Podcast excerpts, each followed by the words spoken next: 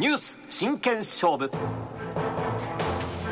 元産経新聞編集長の安本俊久さんに気になるニュースに切り込んで解説していただきます。スタジオに来てくださいました。安本さんおはようございます、はい、おはようございます。よろしくお願いいたします。今朝のテーマは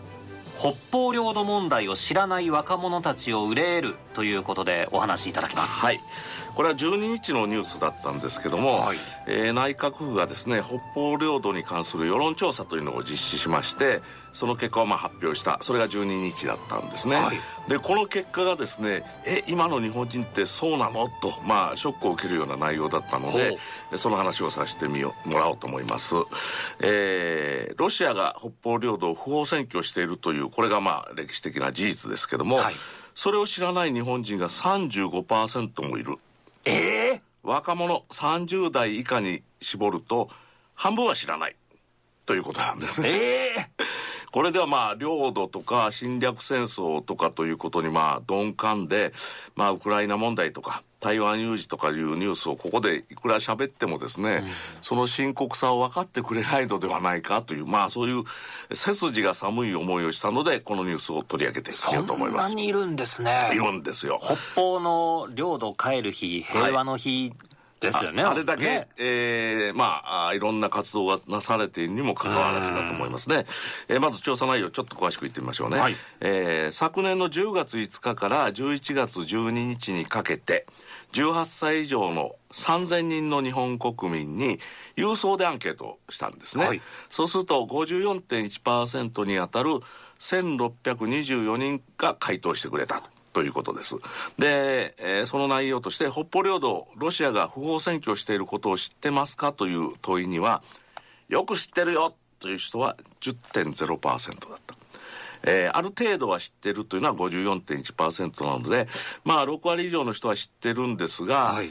言葉としてしか知らないという人が35.0%いた。はあ、北方領土という言葉すら知らないという人、まあこれは北方領土って何という人になりますけども、えー、そういう人たちも0.6%いたということなので、35.6%はほとんどその実態を知らないということですよね。えー、まあ4割近く知らないと言っていいと思います。で、年代別に見ると30代は49.1%が知らない。もう半分です、ね、半分ですよね。えー、20代も49.0%が知らない。えー、40代になると40.2%ちょっとが知らないですが、まあ、6割が知ってるということなんですが、はい、70代以上で、まあ、歴史としてあるいは体験として知っている人も含まれると思いますがそういう人たちでも29.4%は知らない。だから3割近く知らない。70代以上でもそうなんですね。そうなんですね。まあ、戦後79年経ってますから、はい、それぐらい、えー、昭和20年以前のことがもう、夢幻のごとくなってると、こういうことなのかだと思いますが、これはまあ独立国としては有しきことなので、あまりにも平和ボケしてないのかなという気がするんですね。それからさらに心配な数字がありまして、はい、えー、北方領土返還運動というのを政府など、あるいは北海道などが一生懸命やってるんですが、うん、62.4%はあまり参加したくないというんですね。そういう運動に関わりたくない。なぜかと聞くと、えー、自分が参加しても北方領土が帰ってくるはずがないと思っている人が 45.7%いる。いや、そうやって諦めてはいけないですよね。まあ、無力感とか諦め感が非常に色濃く出てますよね。これではもし万が一ですよ、尖閣諸島が中国に奪われたり、うん、沖縄が侵略されるような事態が起こっても、それも仕方ないんじゃないかなと思うんじゃないかなと心配になるようなそうです数字ですよね。えー、なんでこんなだらしなくなったのかということも後で触れますけども、こういう日本人の現状をせせら笑うようなニュースが実は12日にはもう一つあったんですね。はい、ロシアのプーチン大統領がハバロフスクまで視察に来てたんですね。極東まで来てたんです。そこで経済人たちと懇談した時に、北方領土に行きたいという発言をしたんですよ。えー、具体的な発言をこれ聞くとですね、僕なんか腹立つんですが、こういうことを言ったんですね。あそこはとても面白いところと聞いているが、残念ながら行ったことがない。だから必ず行きます。腹立つわ 面白いところだそうです。えー、まあこれはロシアの領土なので絶対返す気がないということを言っている。まあ言えばですね、今、ウクライナ問題で日本はロシアに経済制裁を課している国の一つですから、そこに対するまあ嫌がらせ、まあ当てつけとして言ったのだと思いますが、えー、ここでわかるのは、ロシアという国、あるいはプーチンという大統領は、北方領土を返す気持ちなんかこれっぽっちもないということですよね、えー、国情としてロシアが苦しい時は返すような素振りを見せるけども本音はここなので、えー、全く交渉が進まないのは根にこういう気持ちがロシア人たちにあるからということですね、はい、それから僕たち日本人がしっかりと肝に銘じなきゃいけないのは今の国際社会情勢、あるいは戦争などしないという決意のもとでは、一度領土を失うとそれを取り戻すことはもう本当に難しいということですね。ねだから、えー、まあ、運動にも参加しない人たちがいるというのも、ある程度仕方ないことかなという気がします。ですから、絶対に領土を失ってはいけないということだと思いますね。はい、で、最後にそういう人たちに、えー、ぜひとも知ってもらいたいお話をさせてもらおうと思います。はい、えー、昭和20年に戦争は終わったわけですよね。その際に、えー、樋口喜一郎という陸軍の軍人さん、これ中将さんだったんですが、その人がいなければ、北海道は当時はソ連、ロシアの一部になっていただろうということなんですね。北海道全体が取られてただろうと。はい。これはちょっと筋道を立って話しますと、日本がポツダム宣言を受諾して無条件降伏したのは1945年。昭和20年の8月15日だったわけですね。はい、ですからここでも日本人は戦争は終わったと思っているわけです。で、その時、樋口中将は札幌の第五方面軍の司令官だったんですね。で、ここでもう戦闘は中止しろという命令が大本営から来てるんですが、はい、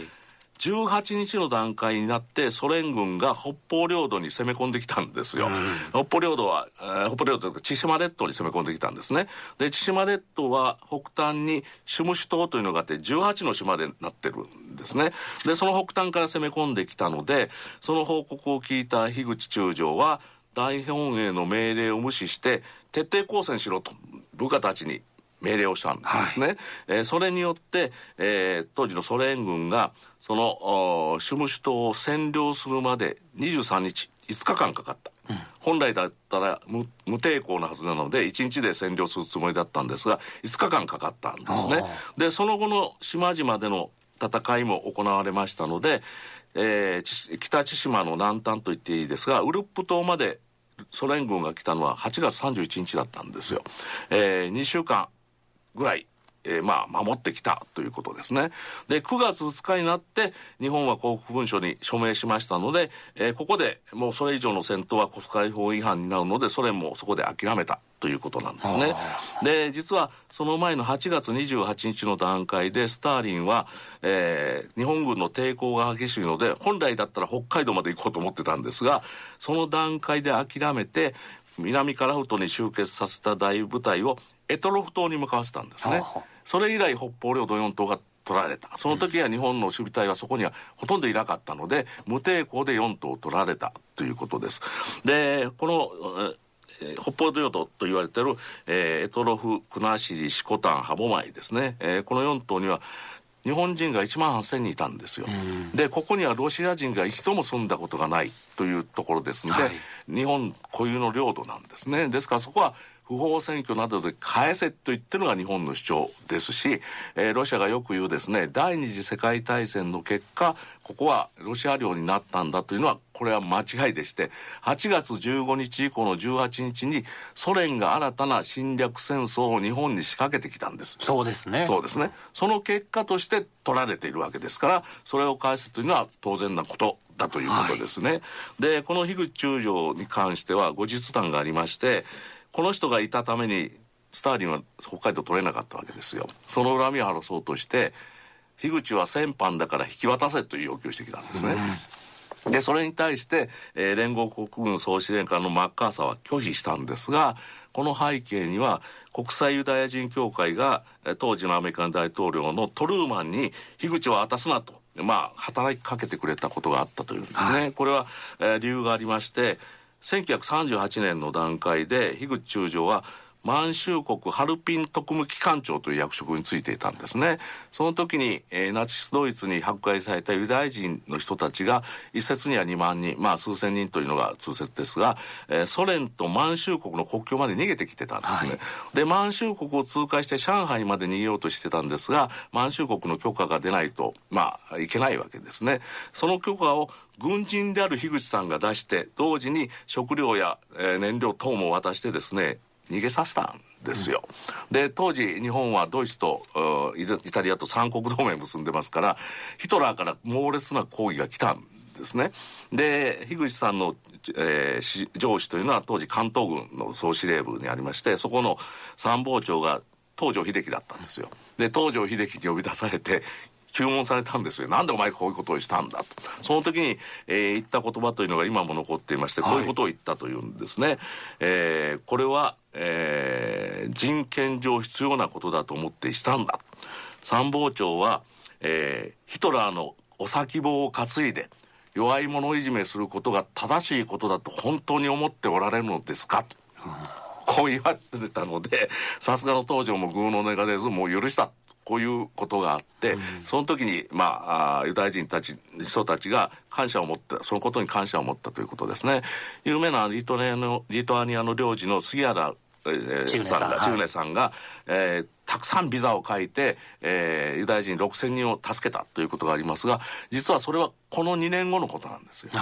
ですから杉原さんがそういうことをやる前に、ユダヤ人たちを助けてあげた日本人、それも軍人がいたということですね。うん、えー、それが回り回って、えー、樋口さんをまあ戦犯とすることから、まあ、免された。こういう歴史もあるんですよね。はい、ですから、これは軍人だからといってこの人を、まあ、歴史を知らないというのは僕は日本人としてちょっと怠慢ではないかなと思います。そういう人たちにぜひお勧めしたいのは、実はおととし、令和4年にこの樋口さんの出身地である淡路島に銅像が建ったんですよ。えー、今、淡路市というところに、えー、イザナギ神宮というお宮がありますけど、そこの境内地に、えー、地元の人たちが樋口さんのことを絶対忘れてほしくないという思いで銅像を建てられたんですね。ですからそこに行けば、どういう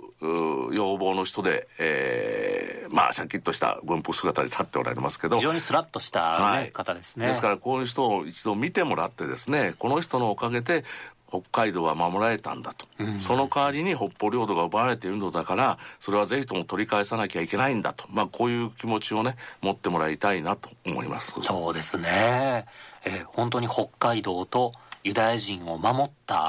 軍人がいたんだと、はい、そうですよね、うん、まあ軍人だからといって戦後はねあまり評価されないのが日本の風潮ですけども。そうですね。なんか軍人アレルギーといいますか、はい、まあ一部気持ちはまあ分かるところもあるんですけど、ね、まあしかし正しいことをした人は正しいとね、えー、評価するのが、えー、正当な、まあ、歴史に対する姿勢だと思いますよね。それが北方領土を取り返す第一歩、はい。ですからそういうことも知ろうとしないから北方領土さえ知らないというね。まあだらしないようなことになっていてそこをプーチンぐらいの人間にチクチク刺されてるわけですよね、えー、やっぱり日本人だったら日本の素晴らしさもねちゃんと知ろうということをぜひとも考えてもらいたいですね。はい。元産経新聞編集長の安本俊久さんにお話を伺いました。安本さんありがとうございました、はい、